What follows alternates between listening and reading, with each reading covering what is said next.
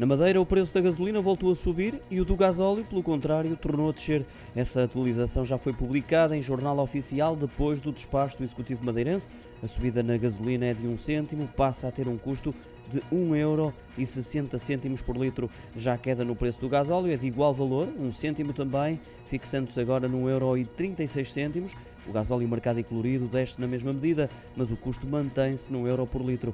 De realçar que em relação ao início do ano, apenas o gasóleo está mais barato. De lá para cá houve uma quebra de 9 cêntimos no preço, ao passo que a gasolina custa mais 10 cêntimos agora. Ainda assim, são valores todos eles claramente inferiores aos praticados em igual período do ano passado.